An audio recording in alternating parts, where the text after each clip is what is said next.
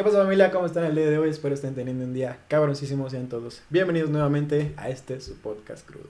En este espacio personal en el que comparto una parte de mí, de mi mente con todos ustedes y por qué no, exploramos juntos lo que habita dentro de nuestros pensamientos. El día de hoy, bueno ya lo están viendo, no vengo solo, estoy reabriendo un espacio en el que me encanta poder compartir historias, en el que me encanta poder dialogar con gente que me parece interesante, dialogar con personas cercanas a mí, porque en general la mayoría de las personas que, que traigo es gente cercana y que sé que podemos aprender juntos de algo y que podemos desarrollar un, una buena idea. Y precisamente eh, el invitado que tengo el día de hoy es un amigo de la universidad. Eh, nos conocemos desde hace un buen ratito, sin embargo, recuerdo, bueno, cabe mencionar, cabe mencionar antes que nada, que esta es la segunda vez que grabamos esto. Esta es la segunda vez que grabamos este episodio. Porque la primera parece que estuvimos hablando de muchas cosas que a la tecnología no le gustó. Y nos estaban escuchando. Los, altos mandos nos escucharon y no les gustó mucho lo que estábamos diciendo. Este, y por problemas técnicos, yo qué sé, pero decidimos mejor tomar otra, otra oportunidad de volver a grabar. Yo creo que incluso es más fácil de esta manera y saludcita porque se pudo dar, se pudo dar en, hacerlo personal, hacerlo personal como se debe. Este, bueno, sin más preámbulos, señores, Pablo Vera, bienvenido, carnal. Muchas gracias, muchas gracias. Un honor y, y sobre todo que, que, me hayas dicho interesante, ¿eh? es, es, es un halago que poca gente me llega a hacer. Pues es que sale del este, cocoro, funciona, sale del funciona, funciona conmigo, ya con eso me echaste la bolsa. con eso y con aquello. Con eso y con vinito. y con vinito. funciona bastante bien para estos tiempos. Ya tenemos, o sea, ahorita acabamos de empezar a grabar, pero ya tenemos en realidad un buen ratito platicando. Y justamente una de las razones por las que me interesaba que estuvieras aquí conmigo es porque precisamente en aquella ocasión, la primera vez que grabamos, eh, grabamos bien poquito, pero en realidad nuestra plática duró como tres horas. Eh. Más o menos. O sea, de que cortan, que yo te dije, ¿sabes qué? A la chingada. ya. a la verga, vamos a seguir echando de madre o platicando tú y yo. Y salió una, una plática que me hubiera encantado que pudieran escuchar, pero pues por eso lo estamos volviendo a hacer. Entonces, una, y precisamente, una de las cosas o, o la idea principal del día de hoy es eh, resaltar eso, el poder de una conversación, el poder de un diálogo. Y hay una, una frase que te estaba platicando hace un rato que, que me gusta mucho, que es, nadie sobrevive a una conversación real. Nadie sale siendo la misma persona después de una conversación real. Es muy común ver cómo, pues, sobre todo cuando estás en la peda con amigos, que estás en un momento más, más relajado, que ya están, que ya, ya medio mundo se fue y te quedas solo con el grupito selecto. Sí. Que es en ese punto en el que la conversación más íntima, más personal, más que te deja una marca de verdad y, empiezas a como decir, ok, esto cambió algo en mí, esto significó algo de verdad. Me siento empoderada. Ajá, exacto, exacto, exacto, exacto. Este, entonces es hasta ese punto, pero ¿por qué no tener ese tipo de conversaciones todo el tiempo? ¿Por qué esperar a que solamente sea en la peda, que solamente sea... ¿Por qué no hablar así todo el tiempo? No sé, es que a mí me gustaría. Sinceramente yo considero aburrida a la gente que no puedo, con la cual no puedo tener una plática. No digamos de una plática profunda o lo que sea, sino una plática sincera, honesta, ¿no? Y es raro encontrar gente así generalmente es muy raro encontrar una persona que sea capaz de aceptar que lo que decíamos hace rato, que, que te demuestre que puedes estar equivocado o que te haga dudar de algo, sin que te lo tomes a pecho. Esa es la clave. Entonces es, es, difícil y es muy triste porque a mí me gusta hablar un chingo, pero casi no hablo con nadie porque eh, no encuentro gente que se preste para hablar de esta forma. Es, es que sí, precisamente. Eh, algo de lo, de lo, que estábamos diciendo era eso, que seguramente te ha tocado ver y seguramente allá los que nos están viendo y escuchando también les ha tocado ver el típico post o el típico comentario de alguna persona que dice es que a mí no me, no me entretienes llevándome a tales lados, no soy feliz así, yo necesito una plática profunda, necesito hablar de los aliens, de extraterrestres, de, de conspiraciones, bla, bla, bla, bla. Y a la mera hora cuando estás con esas personas o cuando de verdad quieres entablar eso, esa conversación con cualquier persona, se, o sea, como que lo intentan cortar o, no, no sale esa, ese diálogo tan fácil. Y, y pues es, es, como que la incongruencia. Y, entiendo, entiendo perfectamente lo que dices, porque sí, la neta, una, da hueva, cuando de repente nada más ves que te quedas como que en la típica conversación, el, el small talk, en la, en la plática de, la plática de elevador, que es, eh, ¿cómo te fue? ¿Qué tal el día? Es un chingo de calor, güey, ¿qué, güey? Ya, ya, güey, fuga, fuga. el, ruido de fondo, güey, no quieres quedar en silencio. Exacto, exacto, entonces e, es bastante, bastante complicado el, el poder establecer una conversación y quiero hablar del por qué. ¿Por qué cuesta tanto llegar a, a, establecerte incluso, por ejemplo, ahorita estabas diciendo que a ti te gusta mucho, pero casi no lo haces. Entonces no, no, lo, no, no lo haces eh, no porque no quieras, simplemente porque en el, a veces en, en, el ambiente en el que estés, en el desarrollo, en el desarrollo, en el contexto que te encuentres, no te es permitido, o a veces no nos lo permitimos hacerlo, porque pues prefieres no incomodar a la gente, prefieres no, no... Es una eh, combinación de varias cosas. Sí. O sea, es una combinación de que, en, hablando por mí, de que soy introvertido, desde ahí partimos en que ya es difícil, como que yo vaya y le haga la plática a alguien. Ajá. Porque no se me da naturalmente. Y dos, que generalmente no encuentro eh, con facilidad a esas personas que, que, que, de primera instancia me muestren que sí tienen un interés en platicar de cualquier cosa y, perder el tiempo platicando. ¿Sabes? O sea, creo que en parte es por eso, porque tenemos miedo a perder el tiempo en cosas que creemos que son no importantes. o, que, o que creemos que no te van a aportar más allá de una incomodidad. Exacto. Y eso es, eso es como que ya a partir de que no te quieres incomodar, sí. ya le estás cagando. Es, es que creemos que nos suben el ego también. O sea, queremos que todo el tiempo nos digan, es que le echas ganas, es que eres importante, es que este, me gusta cómo te vistes, me gusta cómo piensas. Y en una plática verdadera es muy probable que te encuentres a gente que te diga, ah, es que estás mal. y acá tengo para demostrarte por qué estás mal. Exacto. No, no nos gusta cuando alguien nos dice que estamos mal. Sí. No nos gusta cuando alguien... Y, y, y muchas veces no es ni siquiera que te estén diciendo que estés mal. No, tú, lo, tú Tú como que desde el simple, desde el simple hecho, en el momento en el que tú te das cuenta que la otra persona tiene un punto de vista contrario al tuyo, ya desde ahí tú ya estás haciéndote la película en tu cabeza en la que tú eres el bueno y la otra persona, es, el malo. Entonces empieza un debate imaginario en las dos cabezas que se termina plasmando. Entonces ahí es cuando dice, por eso la gente cree o piensa que entre más profundo vayas o entre más te adentres a lo que de verdad piensas, pues quizás más conflictos tengas, quizás más, más, este, más eh, problemas llegues a generar con la gente y prefiere quedarse como que en la, en la superficie. Pero es que precisamente es el, el, el la cosa interesante con, con la vida, ¿no? Si no hay conflictos, es como cuando ves una película. Si ves una película donde no haya conflictos que llamen tu atención, si no ves a este personaje que tenga dilemas, eh, que lo hagan preguntarse, ¿Tú, ah, diablos. sí. Entonces, simplemente esa película te da hueva y no la ves. y en cambio, si ves una película donde el personaje es constantemente sometido a pruebas morales y psicológicas, ah, te despierta el interés. es, lo mismo en la vida, ¿no? no es la típica frase de que el marinero no se hizo en aguas calmas. Exacto, exacto. No puedes esperar que, o sea, sí puedes llevar probablemente una vida de, de ermitaño o, o de persona promedio sin mayores problemas, absteniéndote de todos esos esos escenarios o pseudo conflictos, porque incluso yo lo hago, no me gusta a veces tener conflictos, pero... Pero porque entiendes que en el contexto no se presta para. exacto. Sí, sí, sí. Sí, sí, sí, Si a mí me pones con una persona a platicar de cosas eh, que requieran de abstracciones todo el tiempo, muy probablemente yo estaría dispuesto a platicar las 24 horas del día. Pero, existe un gran pero, y que insisto, a la gente no le gusta tomarse en serio a sí misma. Ese es el problema. No le gusta ser capaz de admitir y decir, soy una persona con defectos y vulnerabilidades como todos los demás. Y probablemente una plática me haga sentir muy incómodo y no voy a saber cómo lidiar con esa plática. No sabemos, Entonces mejor no, platico de esas cosas. No sabemos lidiar con la incomodidad. Con la frustración. Con la frustración muchas veces no sabemos, no sabemos lidiar con esa parte. ¿Quieres poner a prueba a alguien?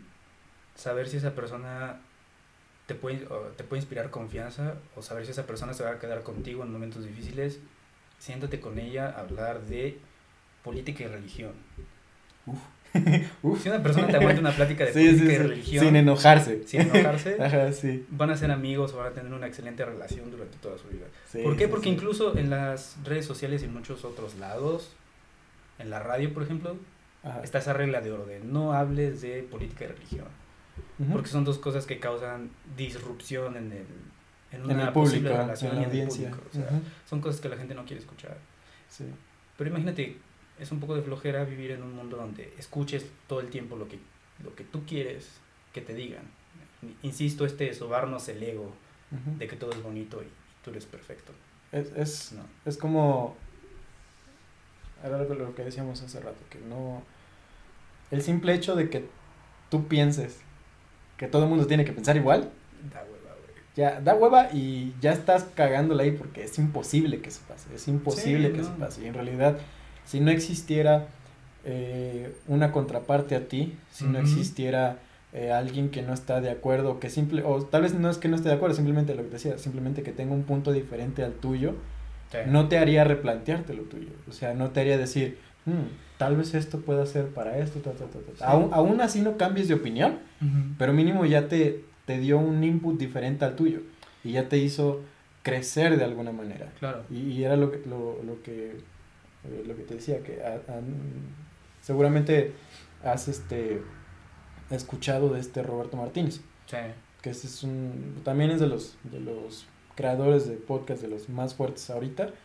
Este, y ese güey tiene una, una, una frase. Una frase que te digo, no sé si sea su eslogan como tal, pero es algo que él defiende mucho. Su marca personal. Yo creo que sí es como que su marca personal, pero pues la, la neta me agrada bastante eso que dice que el acto, el mayor acto de rebeldía es una conversación. ¿Por qué? Porque literalmente el revelarte, mm.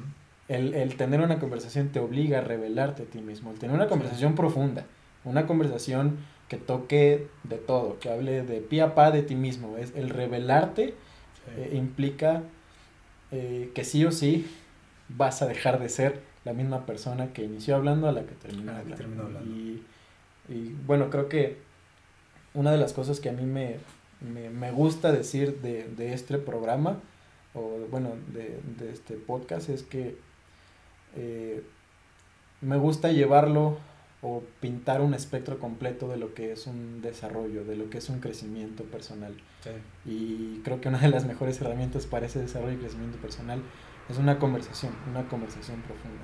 Sí, sí, sí. Y el, punto de este desarrollo personal es, te digo, me gusta verlo en el espectro completo. Quitarle el que el típico, decíamos, el típico es el speaker, el, los coach motivacionales, los vendehumos. Ajá, los vendehumos, o sea, me gusta decirte, hey, esto está culero. Pero, pero de lo culero se puede sacar algo. de lo culero puedes hacer esto, de lo culero este, pues si no existiera lo culero no serías tú. Entonces, es verlo, verlo completo. Y... Sí, es, es, es un poco, yo lo veo como quitarse el miedo más que al fracaso. El miedo a la incertidumbre. O sea, la incertidumbre es un elemento que siempre va a estar presente en la vida del hombre. O sea, no tenemos control de nada en el absoluto quien me diga que tiene control de su vida es un mentiroso o es alguien que le interesa el dinero. Como suele ser con el caso de la mayoría de Luego llegaremos a eso. Sí, sí, sí. Pero no, no hay, no hay, no hay ninguna certeza de control en nuestra vida con todas las cosas que hacemos. O sea, realmente actuamos sí en un contexto que nos dispone a hacer cosas como levantarnos, ir a un trabajo, ir a la escuela, realizar cosas, pero eso no quiere decir que esa realidad sea plausible para sentirnos a gusto con nosotros mismos, eso es una cosa. Sí, porque por algo estás haciendo algo. si tú crees, si tú de verdad tuvieras el control, pues no estarías haciendo nada. Exacto. O sea, partiendo desde, desde, desde el factor importante. Y la otra cosa es que también, eh, no sé, este control, a mí en lo personal, me inspira muchas veces miedo. Porque es un control que yo no tengo, es un control que tiene alguien más sobre mí. Y es interesante porque me parece que en la actualidad somos un poquito más controlables que en épocas pasadas. Y, no, nos damos cuenta. Y no nos damos cuenta. Y, y voy a decir, porque, y de hecho no, lo digo al tanteo, como bien te dije hace rato, ya trato de, de fundamentar todas mis eh, explicaciones y razones de pensar en, en, cosas que sean demostrables, es decir, en cosas que, que, puedan caer incluso dentro de lo científico. Esto no me reduce a ser un cientificista, por supuesto que no, porque soy un humano como todos los demás, pero creo que si queremos progresar necesitamos basarnos en cosas factibles, ¿sabes? Sobre la realidad. Y uno de estos problemas es precisamente que nuestra actualidad es muy abrupta, es como un vaivén, una fragmentación de muchas opiniones y realidades, entre comillas, que diferencian entre hoy y mañana y los estándares cambian rápidamente y es muy fácil que nos adaptemos a todo ese mosaico de posibilidades que hay. Eh, entonces, no sé, es, eh, yo creo que es el miedo a quizás a descubrir que realmente no somos un individuo, sino una, un, un colectivo de, de, de, pensamientos que va cambiando con el tiempo, lo que nos hace refrenarnos a, a tener una plática que de repente yo estoy tan seguro de mi identidad y de quién soy que si me siento a hablar con alguien acerca si de... Si te sientes vulnerable en algún momento. Va a ser una agresión directa contra mi identidad o mi supuesta identidad o lo que yo pienso que es, que soy yo. Él, fíjate, justamente eso, parte del, de, de cualquier progreso, parte de cualquier transformación, requiere la muerte de algo. Eh requiere la, el dejar de ser algo, requiere el terminar con una idea y plantear otra nueva. No es que una termine y otra empiece, es que una se transforma. Empiezas como que eh, no me quito el chip que tenía antes, simplemente meto otro y eso empieza a fusionar las ideas que tenía, empieza como a replantear una, una nueva estructura, un nuevo pensamiento. Y no lo hacemos porque, de hecho hay un... Hay un eh, ay, no, no recuerdo el autor, no te quiero engañar porque no lo recuerdo. Pero plasma al progreso y, lo describe en una, una, palabra. El progreso es suicida. Sí. Es suicida, porque básicamente se siente como si tú solito te estuvieras quitando algo, o estuvieras perdiendo algo de ti. Y en este caso, pues. De lo que era. De lo que es. O sea, es un sentimiento de pérdida, es un sentimiento de identidad. Por eso nos da tanto miedo el abrirnos con las personas, por eso nos da tanto miedo interactuar tan rápido con las personas, porque tenemos miedo a que algo de, inconscientemente, insisto, no, no es que no quieras hacerlo, es que sientes que algo de ti te va o te va a dañar o te va a perjudicar de alguna manera, aunque eso no sea el objetivo final. Inclusive biológicamente el paso más difícil que nos toma en la vida como, o de los pasos más difíciles que nos toma dar en la vida es ese paso de la niñez a la adultez que es la pubertad adolescencia. Sí, sí, sí, ¿Por qué? Porque precisamente eh, pierdes muchas cosas que tú asumías tuyas. O sea, pierdes esta inocencia, pierdes esta capacidad de, de, sentirte divertido con cosas que no son para el mundo exterior divertidas, como la capacidad de jugar, de sentarte y perder el tiempo, de pensar mil y una cosas y de asumir que tu realidad se reduce a ti pasando un buen tiempo con tus amigos o con tu familia.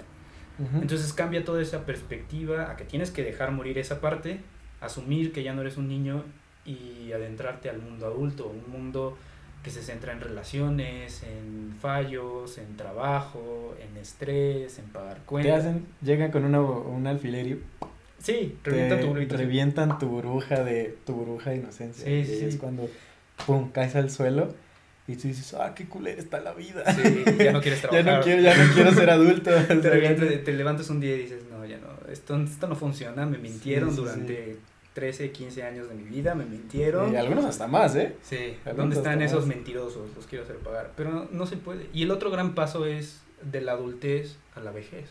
Sí, cuando ya vas viendo todo en decadencia. Y cuando ya asumes de verga en algún día, puedo decir. Puede ser mañana, sí. Ah, bueno verga,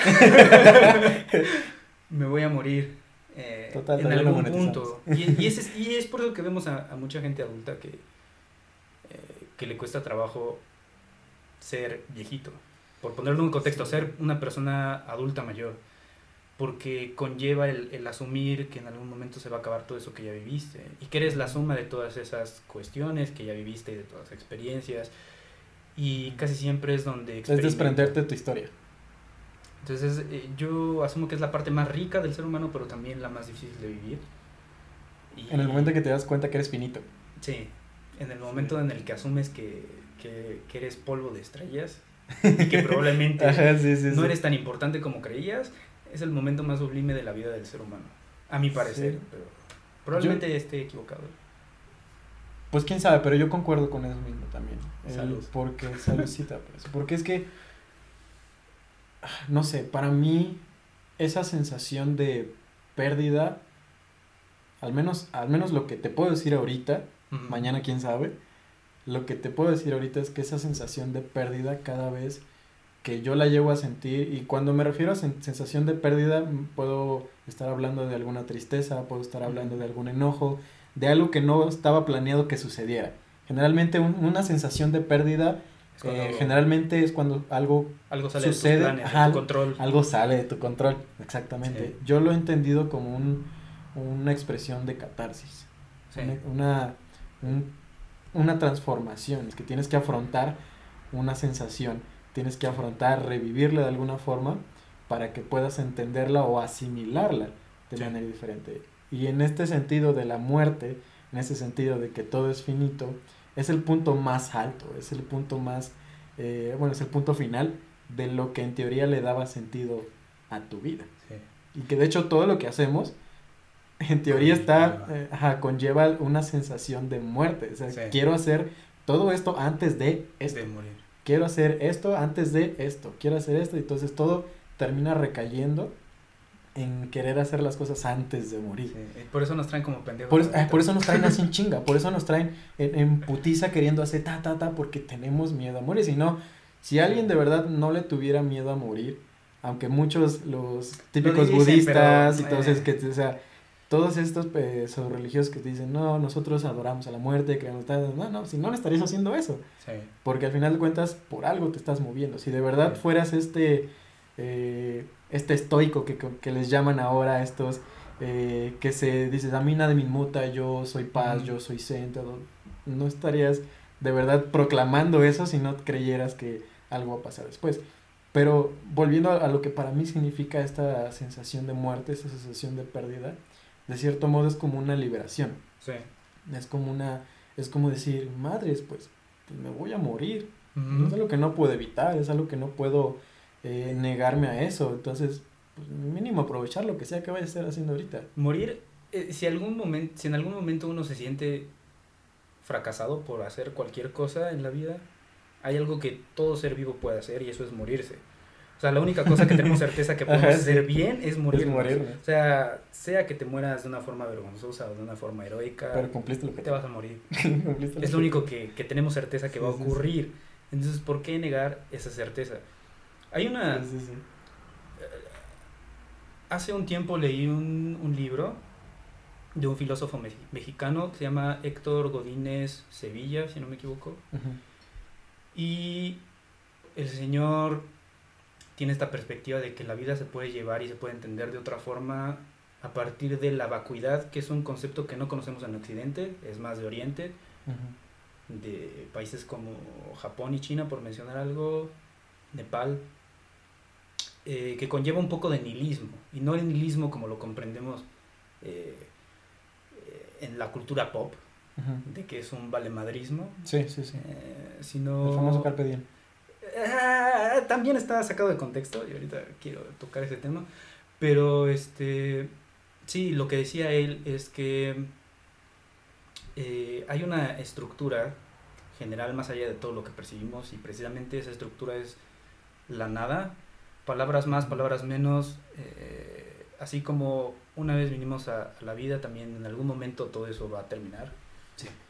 Y esa misma razón es la razón para, para, estar en calma y no perder la cabeza respecto a todo lo que tenemos que hacer, porque todos tenemos un mismo fin. Y hasta ahorita no conozco a alguien que, que, que sea capaz de decirme... Que es inmortal. Sí, o que hay, que hay algo después de... Solo Wolverine. La muerte. Solo, solo, Wolverine. No, y se murió también Wolverine. Ah, sí, cierto. Lo, Ah, no, matan, él. lo matan con una bala de adamantium en la última película. Spoiler entonces no, tampoco. Spoiler alert para los que no hayan visto Logan. Logan muere. Al final. Todos mueren en las películas.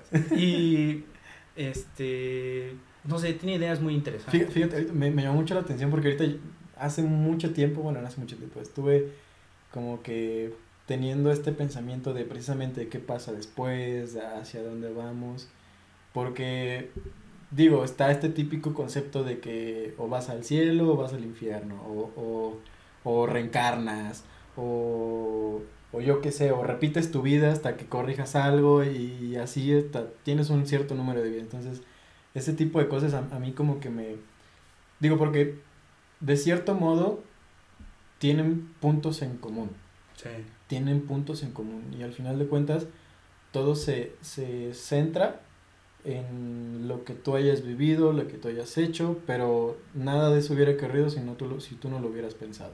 Sí. Entonces, partiendo del hecho de que no sabemos qué sucede después, creo que el entender que esto termina y que, que te vas a morir Es gran ganancia. es una gran ganancia porque eso también te da como la tranquilidad, ok, pues la neta no importa lo que estés haciendo ahorita, Sí, y no, significa, y no significa que te vayas a tirar a la basura y dedicarte a No, ser un no, no. alcohólico profesional, sino Sí, que no, no, simplemente no. te quitas una presión sí, es un, eso, eso, que, que te pone la eso. sociedad de, de, de ciertos modelos y arquetipos que tienes que seguir y tienes que acoplarte.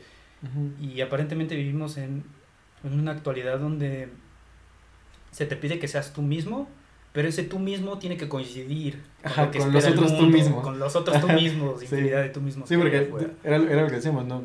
Cuando te dices ser tú mismo, en teoría no estás siendo tú mismo. No estás siendo tú mismo. Estás porque siendo- tú eres el contexto, o tú, el que eres tú hoy día, eres la suma de tus historias, eres la suma en el, con- de los contextos en los que te has desarrollado, todas esas de lo que has dejado de hacer, de las interacciones, de los diálogos. sí, por supuesto. Entonces, el, el decir sé tú mismo está chido, pero eh, ponien- poniéndolo en, una en- barrera, en una, un contexto. ajá, eh, poniéndolo en, en un cuadro y poniéndolo al centro, foco, la realidad es que en teoría no eres 100%, ni siquiera sé si eres el 50% de lo que tú crees que eres. Sí, no. O sea, eres lo que te gusta hacer. Sí. Creo que eso puede ser más fácil de definir. Eres sí. lo que a ti te Lo gusta que, lo que tú pretendes. o lo que ¿no? tú pretendes ser. Que de hecho de ahí sale el super yo, ¿no? El superior. Que la, la vez pasada diste el ejemplo de la película de, Este, de Fight Club. Fight Club. que, gran película. este, que si te acuerdas más o menos cómo, cómo le dijiste. Sí. Sí, sí, sí. Pero antes, antes, ya, ya recordé la frase, es que no la quería decir porque la, la había olvidado un poco, pero es precisamente de ese mismo filósofo, de Héctor Sevilla, que dice que, eh, palabras más, palabras menos, eh, toda nuestra vida o la existencia se conforma de movimiento y todo movimiento conlleva a la muerte, es decir, todo movimiento en algún momento va a cesar. Y es muy lógico, incluso si lo ves desde una forma, Sí. en nuestro caso, que, que venimos del, del mismo contexto fisioterapeuta, ja, este, Ja, sí, exacto. ja, sí, sí. eh, siempre después del movimiento hay un reposo, Sí. ¿sabes? Y en, en la vida, en este macrosistema, eh, también hay un reposo. Va a llegar un momento de un reposo que precisamente es la muerte. Me parece que tenemos una relación muy mala con la muerte, nosotros los humanos. Históricamente hemos, hemos sido adoctrinados para temerla a la muerte, más que para entenderla como un proceso natural y lógico. Sí, sí. Y eh, la otra cosa es que lo asumimos todo desde una perspectiva eh, antropocentrista, es decir, desde un punto de vista muy humano. Cuando claramente vivimos en un universo que está más que comprobado que, que es casi infinito y que por ende hay una alta probabilidad de Que no hacíamos nada. que no seamos... sí, realmente eh, poniéndole una perspectiva de comparación, es como si agarraras un granito de arena de una playa de Huatulco y lo intentaras comparar con todo el horizonte que ves, sol, playa, sí, mar, no, no. ah, o de cualquier otra playa que te guste, Cancún, eh, Islas Vírgenes, no lo sé. sí, sí, la que sea más bonita y que tenga el mejor hotel cinco estrellas. Eh, Es una comparación así, nosotros somos así, incluso en tiempo, eh, somos muy pequeños. Eh, entonces nuestra perspectiva es muy reducida como humanos. Y tratar de ver todo desde nuestra perspectiva es un poco reduccionista, valga la, valga la, la redundancia. Y respondiendo a tu pregunta, ahora sí, después de ese choro mareador, eh, Sí, la película es de, de David Fincher, que es un, es un gran director. Y pasa este discurso entre el protagonista, que es interpretado por Edward Norton, y su, inconsciente, su alter ego, que es Brad Tyler Pitt. Durden, que es Brad Pitt. El delicioso Brad Pitt en esa película. sí. y este... Está en sus mejores épocas. Estaba en sus mejores épocas, Brad. Salud, Brad. y este. ¿Y qué es lo que pasa? Que en esa película claramente el, el protagonista tiene un problema, tiene una, una rotura con su realidad, ¿no? Eh, y esta rotura con la realidad, con esa emasculación, como podría ser denominada, esta falta de masculinidad, dada por el mismo capitalismo en el que vive, viene a ser representada por este alter ego que es súper dominante, súper fuerte, súper capaz, súper todo. En algún momento de la película le dice, yo soy todo lo que tú no eres y quieres ser. Yo cojo como Ajá, tú sí, quieres, sí, sí. me visto como tú quieres, luzco como tú quieres. Soy la verga que tú no eres. El super yo. El super yo, es prácticamente eso. Ajá, sí. Y el subtexto, digámoslo así, en esa película es que efectivamente la, la, la actualidad en la que vivimos nos predispone a que nos levantamos todos los días creyendo que todos nuestros sueños se van a hacer realidad. Que tenemos la, la capacidad y la posibilidad de ser rockstars o ser el mejor o ser aquello y esto y el otro. Y te levantas y dices, madre, soy un pendejo. no es sí, sí, cierto. sí. es una mentira. ¿no? Y Es- es, por eso que esa película pega tanto. Y nos pega tanto a los hombres porque la crítica que hace va más dirigida a la nosotros. masculinidad, A la ¿no? masculinidad. Esta- este cuestionamiento de la masculinidad. De qué ser un hombre. Cuando biológicamente e históricamente el hombre provee y protege una manada y hace todas esas cosas en pos de la supervivencia, ¿qué hacemos nosotros los hombres ahora? Que ya no tenemos esa crisis, esa necesidad de salir y pelear en una De guerra, demostrar eso. ¿no? Y es un poco por ahí que se entiende que, ¿por qué los, los deportes, si alguna mujer se pregunta por qué los hombres somos tan simios Sí. en comportamiento con, cuando vemos un partido, es por eso, porque es un sesgo biológico, es un rasgo biológico, perdón, que ha permanecido. Ya no podemos pelearnos entre tribus, entonces ahora tenemos los deportes para demostrar quién es La mejor el competencia, al final de cuentas la competencia es lo que Sí. motiva a mucha gente. Curiosamente, si no me equivoco, no quiero equivocarme, espero que no, pero eh, la palabra competición en griego antiguo se relaciona con agonía, con agón. La agonía que en el contexto de hoy ya tiene otro significado En- en- bueno, ahorita, ahorita. y que claramente es, es, es el contraste interesante, ¿no? Como lo que supone para nosotros una reivindicación podría también significar un proceso doloroso que es tal vez innecesario.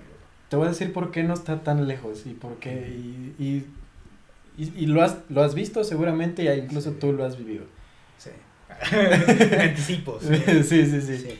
Está esta típica mentalidad del deportista que dicen, si no duele, no sirve.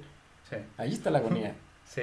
¿Y para qué sufres? Porque quieres competir. Y porque Aunque quieres sea contigo mismo. sí. Aunque sea contigo mismo, pero estás compitiendo. Entonces, Sí. estás adoptando la agonía de una manera positiva. Sin darte cuenta. Sí. Sin darte cuenta. No lo estás, no lo estás pensando, ay, yo quiero sufrir porque solo si sufro. vo-". O sea, pero es lo que tú mismo te estás diciendo cuando estás queriendo competir.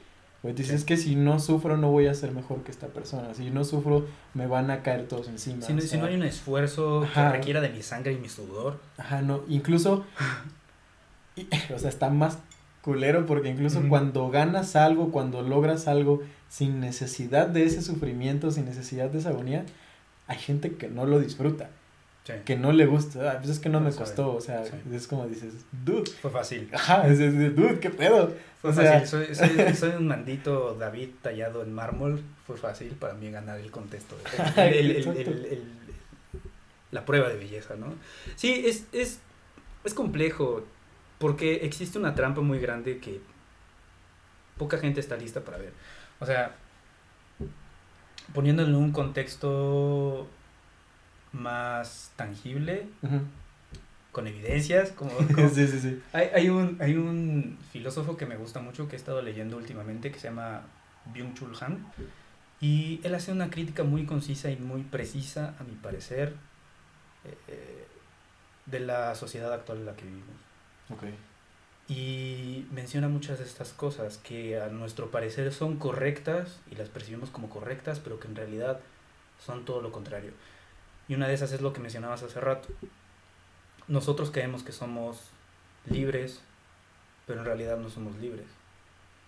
Y lo voy a decir por qué. Porque estamos dentro de este engranaje que es el capitalismo actualmente y el posmodernismo, que es una un proceso histórico que definen algunos movimientos filosóficos y artísticos como un proceso de, de- de- diversas realidades, ¿sabes? De, de- de información que viene y que va, donde el yo se reduce a un producto más y no está tan alejado de, o sea, lo puedes comprobar a, a cualquier momento porque tú te metes a Instagram Todo es un producto. Y, y tú te vuelves un producto. imagen es un Tu imagen- producto. tú, tú, tú, tú, tú te tomas una selfie para que esa selfie tenga me gustas, Ujú. ¿sabes? Y si no tiene me gustas, te empiezas a cuestionar, ¿estoy feo? Mm. ¿O no, o hay algo mal simplemente, conmigo? ajá, o muchas veces ni siquiera eso, o sea, tal vez no tome bien la foto. No, tomé, Tal fue, vez- fue un mal ángulo. Soy Ajá. bonito, pero Ajá, es sí, un mal sí, ángulo. Hay que encontrar a- el ángulo correcto para que mi nariz no se vea grande y asuste a las personas. Sí, aquel que te diga que dice, yo subo porque quiero las cosas, pon tú que sí, pero en el trasfondo sabes que no. ¿Sabes que no? el trasfondo Y- sabes que no. Y, y es por eso, porque estamos acostumbrados, estamos en lo que mucha gente denominaría como la dictadura de la felicidad. Nos impulsan sí. y nos invitan a ser felices. Y si no eres Qué feliz... bonito lo hilaste, ya sé para dónde vas, qué bonito lo hilaste.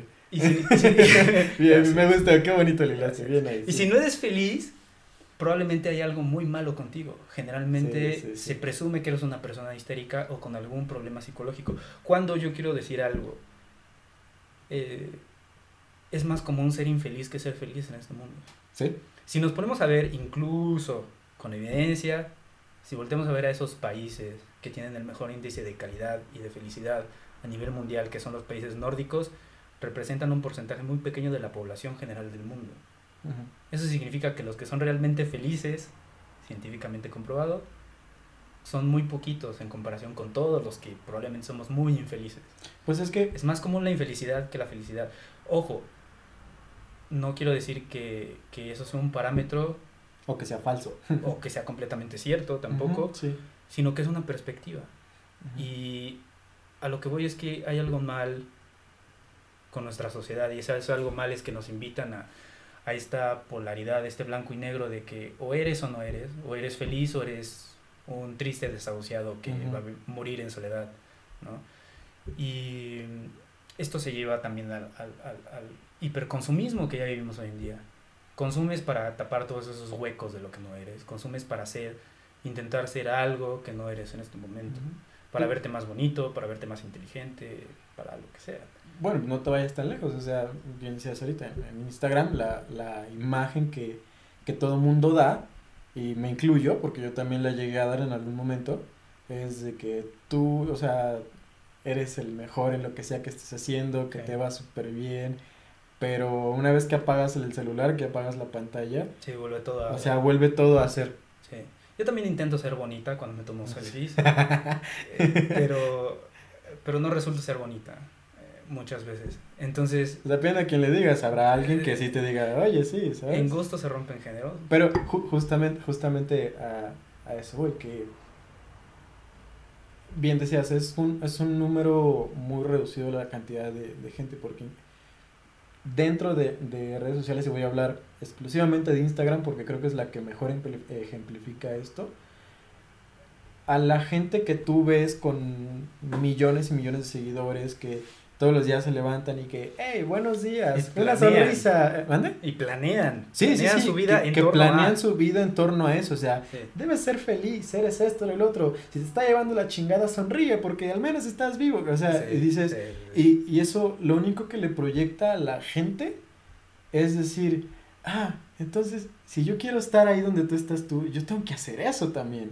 Entonces empiezas a consumir O- empiezas todo, o, mi cantidad de cantidad de, de productos, de personas, de imágenes, de contenido, que te hagan sentir lo que tú crees o lo que tú quieres ser, Sí. aunque no estés ahí. Sí, sí. Y, y, y peor aún, lo que más asusta es que le damos el poder a la mayoría. Ey, Y eso es, Sí. yo cuando percibo algo así que tiene millones de likes, millones de comentarios positivos, entre comillas, Ajá. eh, yo asumo, ok, eso es el estándar de belleza o de idealismo o de éxito Ajá. eh, al cual debo aspirar yo. Si yo no lo tengo, entonces, ¿qué está mal conmigo? Algo mal está con mi realidad. Y empiezas Cuando es una a, gran a mentira, flagelarte tú solo de que... es una gran mentira. O sea, las emociones son un proceso de interpretación de la realidad. Sí. Son un resultado fisiológico de lo que percibimos como real, de lo que percibimos como tangible y de lo que nos afecta a nivel inconsciente y consciente. Entonces, eh, me parece que no es tan correcto asumir que, que muchas cosas me puedan afectar con la misma intensidad, ¿sabes? Si no hay algo con lo que yo lo pueda verificar. ¿no? O sea, eh, esta presunción de que las emociones son completamente irracionales, de que le pertenecen al corazón, Para empezar ya estás mal. es un poco peligrosa. Para empezar ya, ya valiste madre. Es un Que poco pensando que peligrosa. está bien el corazón. Y, y sí, porque el corazón no piensa, claramente lo que piensa es el cerebro y, Nomás estás bombeando. sí, y, y- y lo que lo que funciona emocionalmente también es el cerebro. Son procesos eh, biológicos y químicos. Y no puedes reducirlo a este romanticismo mercantilista de que el corazón es el que siente y el cerebro es el que piensa. Es algo equivocado. Y me asusta cuando la gente asume que su realidad es vulnerable, cuando no va de acuerdo con todo ese contexto que ve, que, que suele ser muy grande y muy abrumador. O sea, tú te levantas, todo, todos los levantamos todos los días, y lo primero que vemos es una red social o la televisión, y lo que nos muestran es un mundo vasto, inconmensurable, del cual no nos podemos hacer responsables. Te abruma completamente. Sí, sí, sí, sí. O sea, te golpea una cantidad ingente de información que no sabes qué hacer con ella. Y mucha de esa información es... Inconscientemente te la guardas y más te haces chiquito. Y es muy moralista. Sí. Es muy moralista. O sea, te dice en blanco y negro, o eres o no eres. O eres fit o no eres fit. O eres guapo o eres feo. O eres gordo o eres flaco. O eres, Polaridades, que era Sí. lo que decías. o eres woke o no eres woke. no, Güey, sí, sí, sí, es- Eh, soy fan de esos güeyes por esos son los que porque pues, en lo personal esos fueron los que a mí me pegaron. Esos fueron los que yo dije, ah, yo en un principio yo también decía, era como de que, no, sí, yo soy consciente, yo soy, Soy este, yo soy woke. otro y de repente te das cuenta, pendejo, nomás estás alimentando lo que tú crees que no eres. Es narcisismo. Es narcisismo. Es narcisismo. Mira, dices, eh, wow, está muy cabrón. todas estas corrientes hijas del New Age que vemos hoy en día, como son, perdón si me llevo a alguien entre las patas, Tú pero dale. no me importa, ¿Cómo se llama el programa? crudo, Así va. gracias. Soy bastante crudo, güey. Y amanezco crudo, no, ya no amanezco crudo. güey. Desafortunadamente ya no amanezco crudo, pero este, sí, todo lo que es eh, el mindfulness, Ajá. eh, el there. coaching, concealing o counseling, perdón, para, para for Los those who speak English, for those who are polyglots, counseling, este, no sé, muchas otras cosas que eh, eh, el, el gran coaching. Ojo aquí, lo voy a decir también, la inteligencia emocional, que es una teoría que se puede tirar. Es narcisismo Muy fácil. también. Todo se resume a un narcisismo, a un yo soy mejor que tú, yo soy Exacto. mejor persona Yo que soy tú. mejor que tú porque es esto. Porque yo soy espiritual y yo soy una persona que, que medita y que hace ciertas cosas y Ujú. que prende sus velitas y que cree en chakras, que cuando ni tan siquiera saben el contexto de los chakras muchas veces, este, Porque lo sacaron de la caricatura del avatar, ya creen que saben de chakras. yo, yo soy mejor persona que tú, ¿sabes? Moralmente yo soy mejor que tú. sí, sí. Y entonces me compadezco de ti porque no estás lo suficientemente despierto, no tienes tu tercer ojo abierto. Ajá.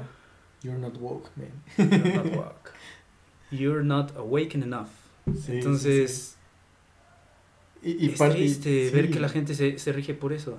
Y es ridículo pensar que yo puedo reducir la espiritualidad a, a, a este, ¿A esta forma de pensar eh, moralista, en exceso y narcisista, de decir yo soy mejor que tú.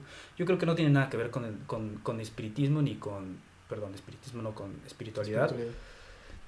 Y Pero tiene- tampoco está tan alejado, ¿eh? Eh, Tampoco creen está en tan cualquier alejado. cosa. creen como sea- la otra vez yo posteaba algo con un poco de malicia, tal vez. Y por eso me agradan tus posts. Porque, Soy un sé, poco porque sé que son para apoyar gente. Son un poco malicioso, sé porque por eso me gusta. pero soy sutil, creo. Sí, porque después de repente compartes poesía y dices, Sí. ah, mira qué bonito, pero de repente, porque, de- porque me encanta la poesía. Ajá. O sea, por ahí, eh, haciendo un pequeño paréntesis, por ahí eh, yo me creía muy incapaz de amar a la gente Ajá. y a la sociedad en la que vivía. Como soy introvertido, eh, siempre me sentí... Sí, y siempre me sentí un poco misántropo y después me di cuenta que era todo lo contrario. Porque por ahí Ahí dice está, que... ahí está lo chido. Por ahí dice que una a- a- aquel, aquella persona que, que, que lee poesía es aquella persona que, que es capaz de amar la humanidad. Eso quiere decir que yo amo demasiado la humanidad porque me gusta mucho la poesía y la literatura y el arte y todas esas cosas. Es Y de- como, perdón que te interrumpa. Sí. Ahorita que dijiste esa frase, hay una. eh, es una frase de. Es, según, seguramente también es un poema, pero pues como yo no estoy tan metido en autores, pero decía que todo aquel. eh, todo aquel revolucionario, eh, por muy violento que parezca, todos sus fundamentos están basados en una sensación de amor. Sí. No hay expresión de amor más grande que la revolución ante algo, porque estás defendiendo algo tú de verdad crees. Sí, sí, sí. Eh, eh, me gustaría decir ahorita una frase de un, de, uno- de un autor que me gusta mucho, que es Hermann Hesse, pero no la recuerdo textualmente y voy a apelar al palabras más, palabras la idea, menos. ajá, tú planta la idea nada más. a la idea de que él decía algo así como de que el amor es más parecido al agua que, que, que, a, una, que a un elemento sólido como una roca, ¿sabes? Y, y yo, yo, yo lo, lo relaciono con esta capacidad de adaptabil- adaptabilidad que tiene el amar. Estamos también muy contextualizados a, a interiorizar lo que es amor de una forma errónea, me parece. Sí. Creemos que solamente amor es una forma muy explícita de interés romántico y amor-pasión que está muy alejado de El amor este de concepto. película. Sí, de este concepto de, de, de comunidad, bajo el Ujú. cual es un poquito más amplio. Curiosamente, durante un tiempo de mi vida fui anticristiano, ahora ya no. Simplemente sigue sin gustarme la religión. Ajá, sí. Pero curiosamente Cristo, me parece que esa era su, su idea que, que trataba de... La ideología detrás del cristianismo verdadero era esa. Lo que en griego se denomina agape o agapi, que es este amor un poquito más comunitario, que va más allá de, estereotipos y de, y de amor de pareja, y que me parece que es lo que necesitamos un poquito ahorita. Em, porque vivimos en una sociedad, muy polarizada, extremadamente polari- polarizada, donde tú eres enemigo de alguien más. Necesariamente tú necesitas ser el enemigo de alguien más para poder subsist- subsistir y para poder hacer una crítica. Cuando nadie te, te pide una crítica, tú de todos modos tienes que criticar. Sí, sí. Y... Porque solamente así sustentas tus ideas. Sí, o sea, Sí. Tú, tú solamente te vuelves... Ganas cre- credu- credibilidad a partir de qué tanto puedes hacer pedazos a otra persona en internet. No, y muchas veces no necesariamente tener que hacer pedazos. Por, por eso te decía que eh, tú solito te creas tu propia credibilidad. Porque es el, el, el parteaguas de eso o el punto central de, de ese, de ese pensamiento. Yo creo que es hablando en un contexto social, partiendo desde la de que una sociedad eh, es un grupo y que ese grupo está formado por individuos Sí. y que esos individuos se crean una historia propia. Sin embargo, esa historia propia no es propia porque está influida por las historias de los demás. Sí. Entonces, ese pensamiento partiendo de ahí es cuando puedes decir, necesitas a los demás para poder saber que existes tú. Sí. Es, es, es, es como este mito en el que todos en algún momento caemos y que creo que muy bien, viene muy acorde con, con el tema, que es el ser autodidacta. ¿Sabes? Muchas veces se asume, ah, eres autodidacta, entonces tú aprendes todo tú solito. Es una mentira porque ese material que tú consumes como autodidacta, alguien lo hizo. Esa información que ya te dieron sintetizada es el pensamiento de alguien más. Ujú. Por ahí también en literatura y en poesía hay una idea de algún autor que no recuerdo ahorita precisamente, que dice precisamente que el compartir tu idea con alguien más, convencer a alguien más es un atentado contra su integridad, porque estás haciendo que piense como tú, ¿no? O mínimo plantar una idea. O estás planteando una idea dentro de su cabeza. Y por eso nos da miedo platicar. Y por eso nos da miedo, platicar. No, y si te quieres, si quieres encontrar realmente cuestionándote qué eres y que te dé miedo tu realidad, platica con un físico cuántico. Sí. Eh, sí, te das cuenta cuando lo que tú creías que era posible ya no es posible y que es como... Una de las revelaciones más abrumadoras que tuve es eh, comprender que no existe el tiempo, que es un constructo de es un constructo que hicimos nosotros. Entonces yo para poder decir que tenemos el control. Entonces yo me pregunto, ¿por qué sufrir por algo? ¿Por qué sufrir tanto día con día por algo que ni tan siquiera existe? Ya sé, está muy sí, sí, Entonces, pero, este, sí, ¿no? Volviendo al plano real, volviéndole aquí a la hora, ah, este, sí, es, es abrumador, ¿sabes? Me, me, me preocupa que nuestra realidad sea así de titánica en cuestión de dimensiones de información. Porque, y se relaciona, parece que no, pero todo esto que decimos se relaciona con lo que experimentamos y con el tema central, ¿no? De, del capítulo de hoy que... De la conversación. Sí, de la conversación, que es esta, esta necesidad de, de querer tener control de todo cuando, cuando es muy poco probable que tengamos control de cualquier cosa. Ni siquiera lo que estamos haciendo ahorita. Porque, honestamente, nada de lo que estamos diciendo ahorita era el plan inicial. No, de hecho está saliendo completamente contrario. pero está siendo muy placentero, güey. Sí, es que esa era la idea. Esa, esa era justamente, por eso también cambié como que la premisa. Yo asumo que el vino y, la, y la tacita de Star Wars. Es lo que está dando el contexto. Es lo que está dando el contexto, para que sucediera eso. Sí, sí, sí. Quiero, quiero señalar que no soy un alcohólico, pero... Es una tacita, está chiquita. sí. Y ya está empezado. Sí. O sea, o sea no, no, no tiene nada que ver. Sí, por supuesto que no.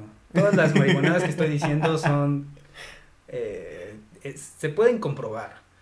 Sí, sí, es que, mira, parte de, del objetivo del programa o del podcast es que la persona que vaya a venir aquí, yo trato como de, de darle un tema central porque yo sé que ese tema va con la persona. ¿Sí? Pero yo no le digo qué decir, yo no le digo qué hacer, o sea, o le, intento como sugerir ideas, nada más, y yo mm, dejo que la persona los desarrolle.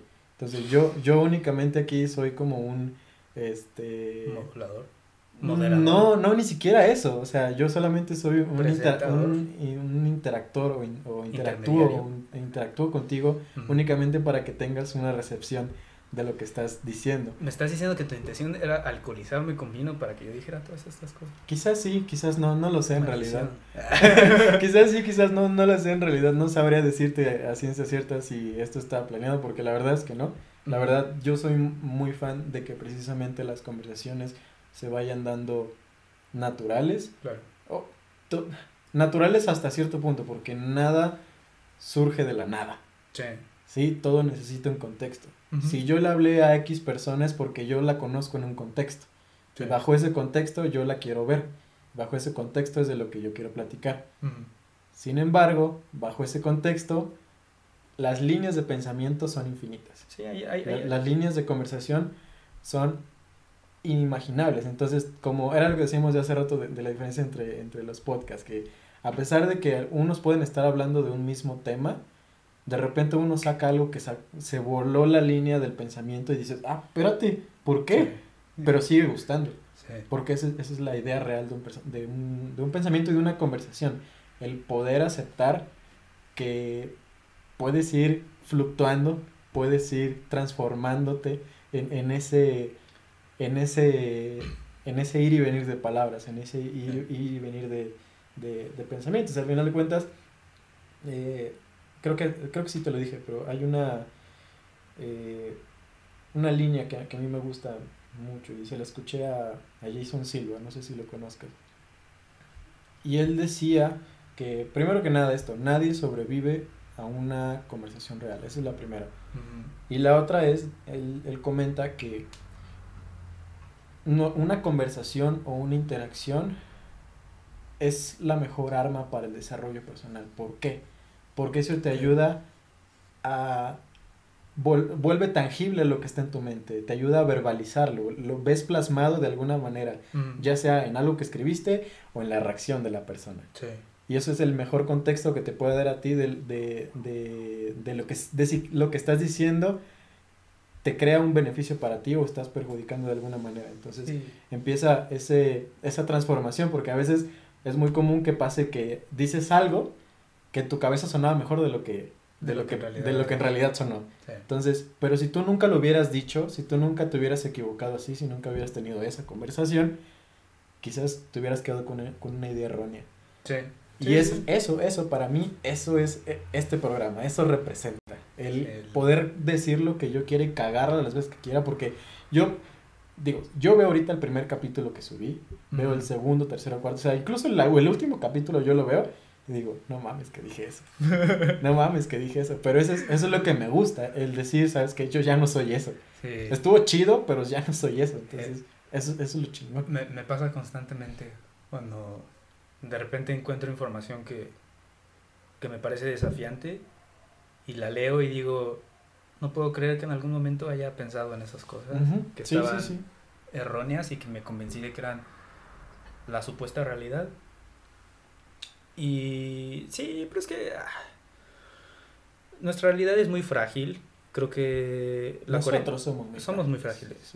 y, y, y precisamente la pandemia, el COVID, nos vino a demostrar lo frágiles que somos, ¿no? Pensábamos que no podíamos romper nada más que, que, toda nuestra dialéctica histórica de buenos contra malos y nos dimos cuenta que también podemos romper la normalidad. O sea, somos tan manos de fuego que y ni la normalidad puede estar a salvo con nosotros en nuestras manos. Entonces, eso demuestra lo, lo frágiles que somos. ¿no? O sea, ansiamos realmente con volver a, lo que era, que estoy seguro que no va a ser lo mismo. no va a pasar. Y yo ruego porque no sea igual. Sí, no, eh, o sea, lo ideal es que cambie para bien. ¿Sabes? Que todos esos pequeños defectos y esas caras feas que ya nos mostramos en, en este periodo de encierro cambien. en Zoom. En Zoom. La por Todos esos profesores que dicen comentarios misóginos y, pendejean a sus alumnos, eh, como si fuera... Todos sabemos que los profesores nos pendejean, O sea, yo toda, todos mis años de escuela fui sabiendo, incluso en la universidad, sabiendo que el profesor pensaba que yo era más estúpido que él y por algo me enseñaba. Porque esa es la premisa básica de la escuela. Porque esa es la premisa básica de la escuela. El profesor está ahí porque él sabe más que tú. ¿Ves? Algo anda muy mal con la educación. Algo aporta algo aporta. Y, yo siento que aporta más en la interacción social. Sí, y es que precisamente creo que... Aporta más a eso. Creo, creo que ese es otro fallo de nuestra actualidad, que asumes que todo, todo se resume a constructos sociales y determinantes sociales, y no es cierto. O sea, claramente dentro de ese aprendizaje fallido que yo tuve con el álgebra, por ejemplo, hay un contexto también eh, más personal, incluso biológico, ¿no? Eh, que no voy a mencionar ahorita para no explayarme, pero, pero que claramente influyó. O sea, Mi mamá me agarraba cinturonazos cuando no me sabía la tabla. Me agarraba. Toma, perro. No, eh... ¿Cuánto es cuatro por cuatro, perro? Pinche chingada. sí, sí. No, pero, o sea, eh, si, hay un contexto biológico, que eso quiere decir que, por ejemplo, yo soy una persona que, que, que tiene ansiedad eh, clínicamente diagnosticada y eso me predisponía a encontrar ciertos escenarios eh, sociales muy incómodos. ¿no? Entonces, cuando obviamente cuando yo me topaba con, con, que un profesor me dijera, es que eres bastante tonto como para no hacer una suma, eh, era mucho para mí. ¿no? y, y, yo sé que de ahí proviene mi... No estoy echando la culpa a esas personas, por supuesto que no, porque no. Pero no, porque es una suma de cosas. Es una suma de factores. Quizás eso pudo haber sido un detonante. Un detonante. Nada más. Pero incluso biológicamente cada cerebro está, viene con, un, con una disposición eh, física, eso lo he estado leyendo en un libro de, de que, se, que es acerca del estudio del cerebro, de la fisiología del cerebro, y lo dice así, que incluso cada cerebro biológicamente también tiene una predisposición a cumplir con ciertos patrones. Y toda esa suma de experiencias que tú tienes en tu vida, es decir, emociones y a partir de un evento que sucedió, va cambiando la, eh, la, morfología de tu cerebro. Es decir, tu cerebro morfológicamente... Es moldeable. Sí, tiene patrones muy diferentes a los míos, que van a dar respuestas muy diferentes a las mías. ¿Qué es lo único que podemos cambiar nosotros? Es la maleabilidad, es decir, las conexiones sinápticas eh, que a fin de cuentas van a incidir en, en- en el cambio de una conducta, pero no podemos cambiar la estructura de un cerebro. Y esto se confirma cuando vemos a una persona que tiene esquizofrenia o que tiene algún problema eh, psiquiátrico, Psiquiátrico, y que ya. tú ves su, su, su estudio imaginológico y es un estudio donde se ven fallas morfológicas. Eso comprueba que, que su sistema límbico, por ejemplo, no funciona de la misma manera que el mío. Y que literalmente no es su culpa. Entonces sí hay, sí hay trazos biológicos, exacto. Hay trazos biológicos que, que también toman parte, ¿no? Eh, pero nosotros estamos encaprichados con creer y simplificamos, yo asumo para que todo sea más fácil, o se nos haga más fácil, con que todo depende del contexto cultural y social. Cuando no es cierto. Va mucho más allá. Hay muchas cosas que, que van más allá. Y parte de eso es creer eh, que puede venir alguien. Eso, eso es lo que yo considero un poquito... Ahí sí soy un poco intolerante con la idea de los coaches. Y la autoayuda en general.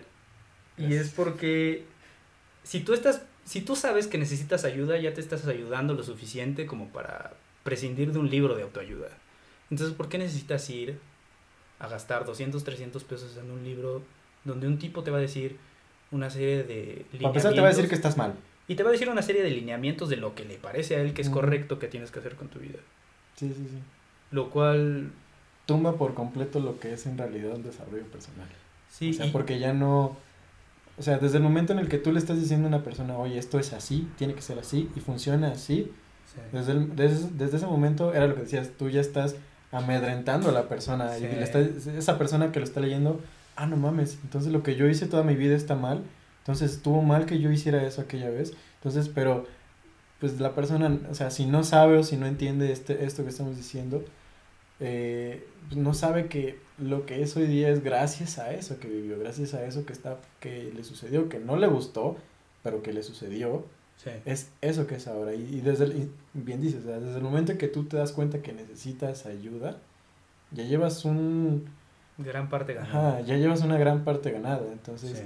digo, yo no es que esté en contra de estos famosos coaches, no es que esté eh, diciendo que todos son una basura, porque no, digo, tendrán su corazón en el lugar correcto, o sea, sus intenciones yo sé que muchas veces no son malas, pero no... Pero- eh, un o sea, algunos sí, algunos sí, yo sé que sí. Algunos Los hermanos Pero-. Pero no, no, es muy egoísta el, el querer decir que lo que tú estás diciendo es lo correcto. Sí. Porque ignoras totalmente la realidad de la persona a la que posiblemente le llegue. ¿Qué tal si ese libro de autoayuda le llega a un vagabundo?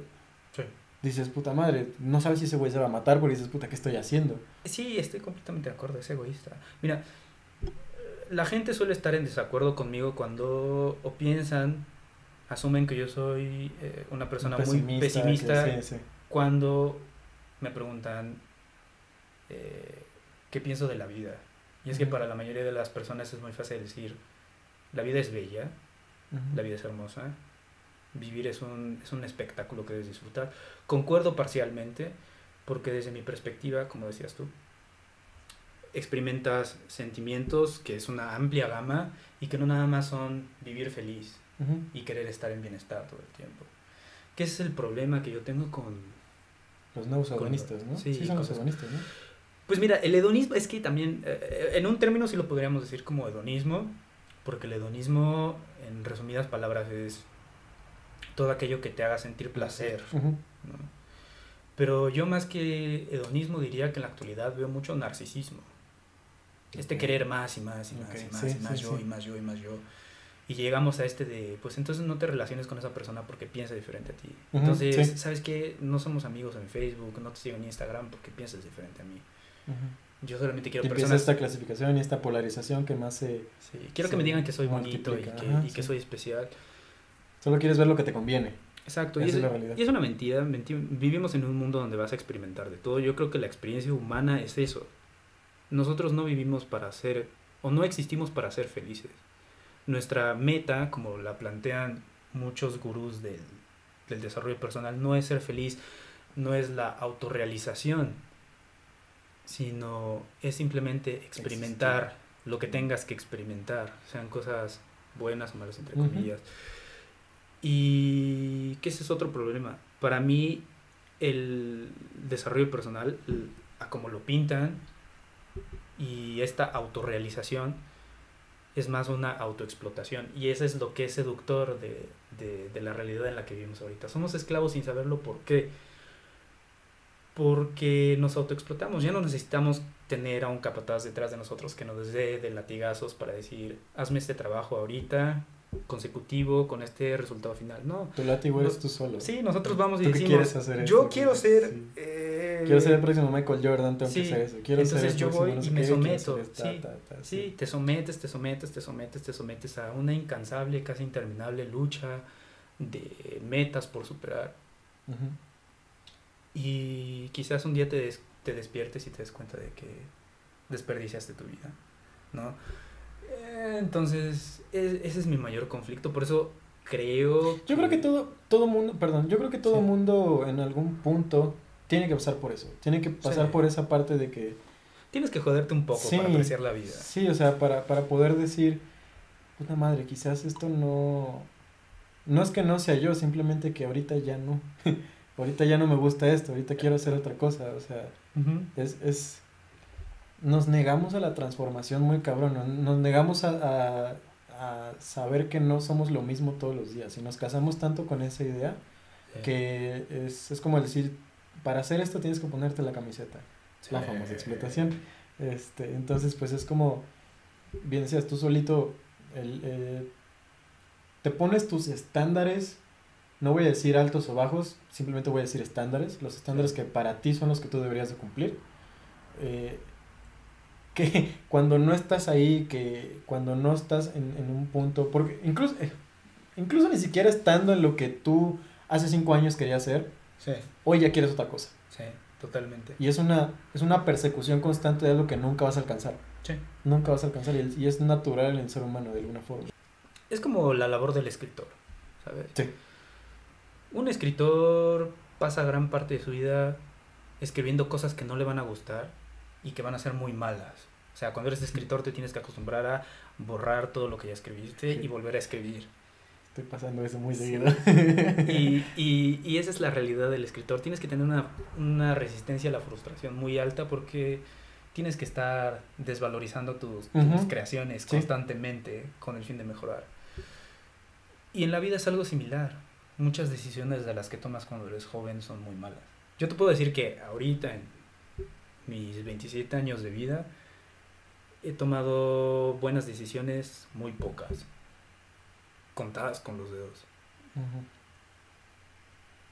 Pero ¿no crees que eso es lo que las vuelve más valiosas? Sí, sí, sabe mejor la victoria. Mira, por ahí, por ahí decía, pues siempre voy a recurrir a la literatura porque soy muy ñoño, eh, pero Alejandro Dumas, un escritor francés, por ahí decía que un hombre no es capaz de, de apreciar la felicidad a menos que haya experimentado la infelicidad. Sí.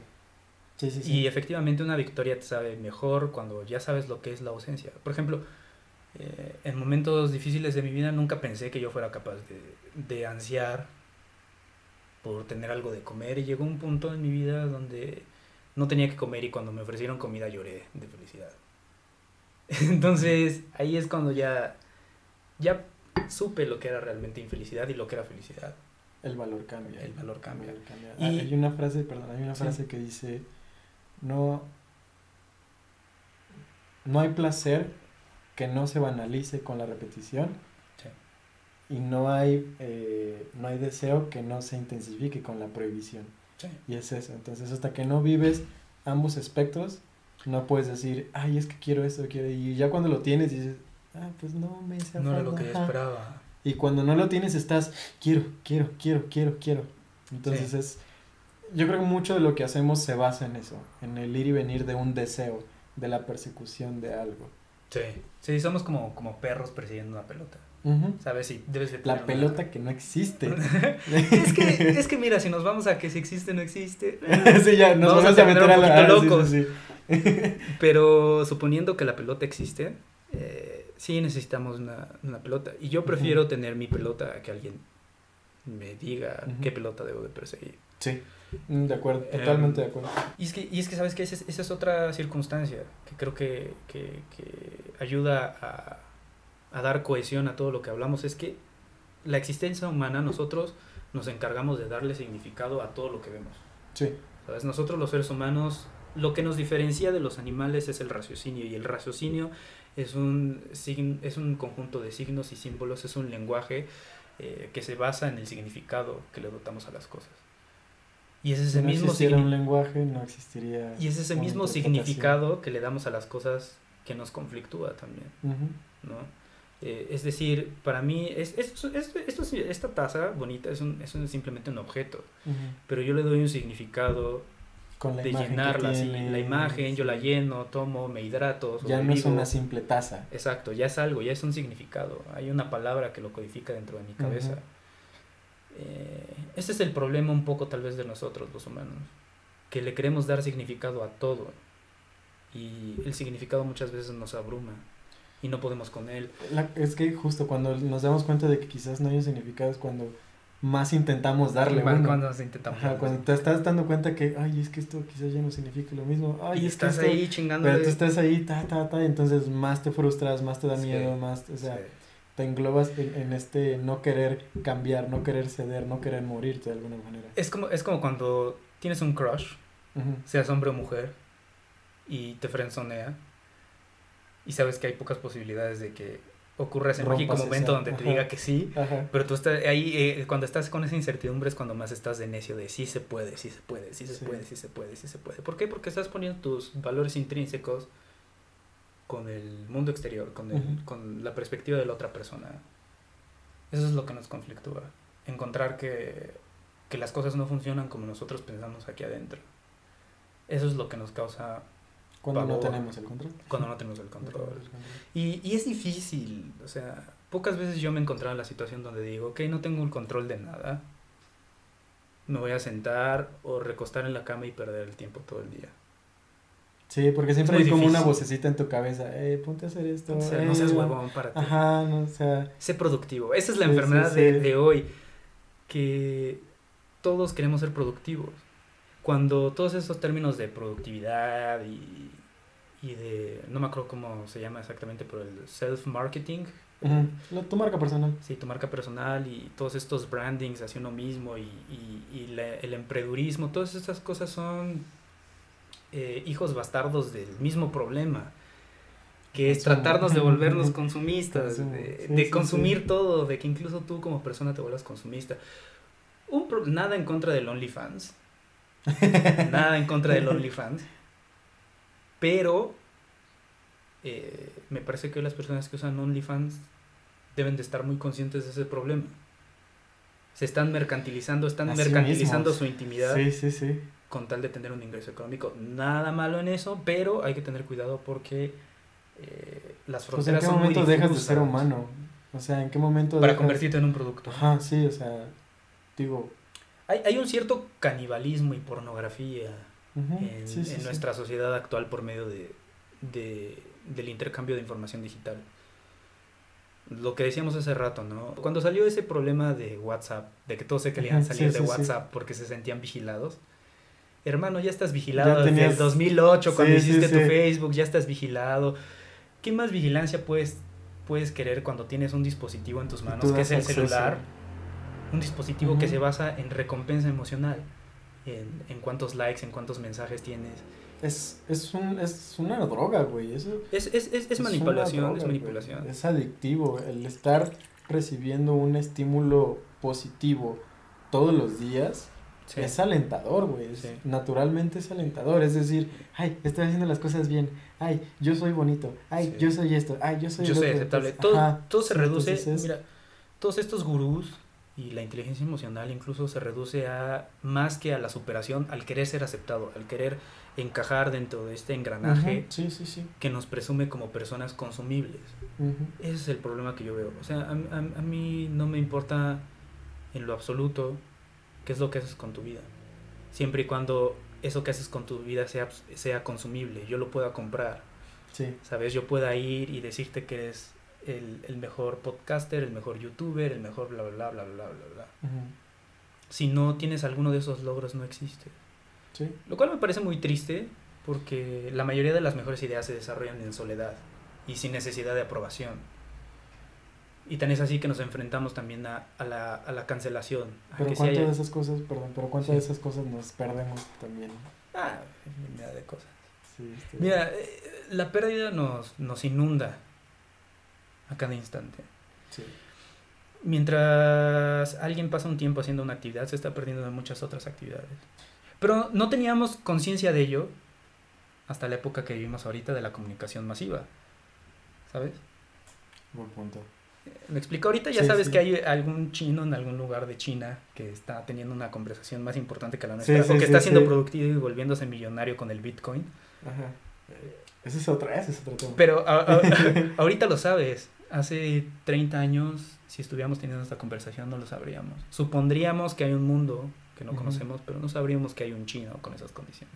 En ese caso, poniéndola a macro, es como decir, eh, hoy sabemos lo que pasa en el planeta Tierra, pero no sabemos qué pasa en Marte, no sabemos qué pasa en... Paradoja de Fermi.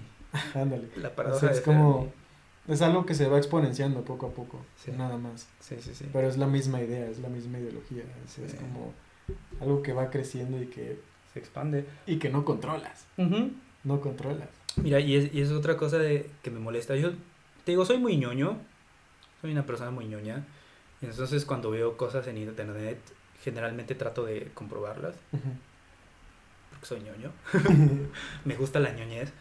Em, y con lo que decía antes del desvirtuar posturas filosóficas o científicas, va con eso. Muchos se cuelgan hoy en día del estoicismo cuando no saben lo que es el estoicismo. Y con esto ataño a varias cosas, y vamos a varias cosas que ya habíamos platicado la vez pasada y que tenemos planeadas. Empezando por el ejemplo de la locución esta del Carpe Diem.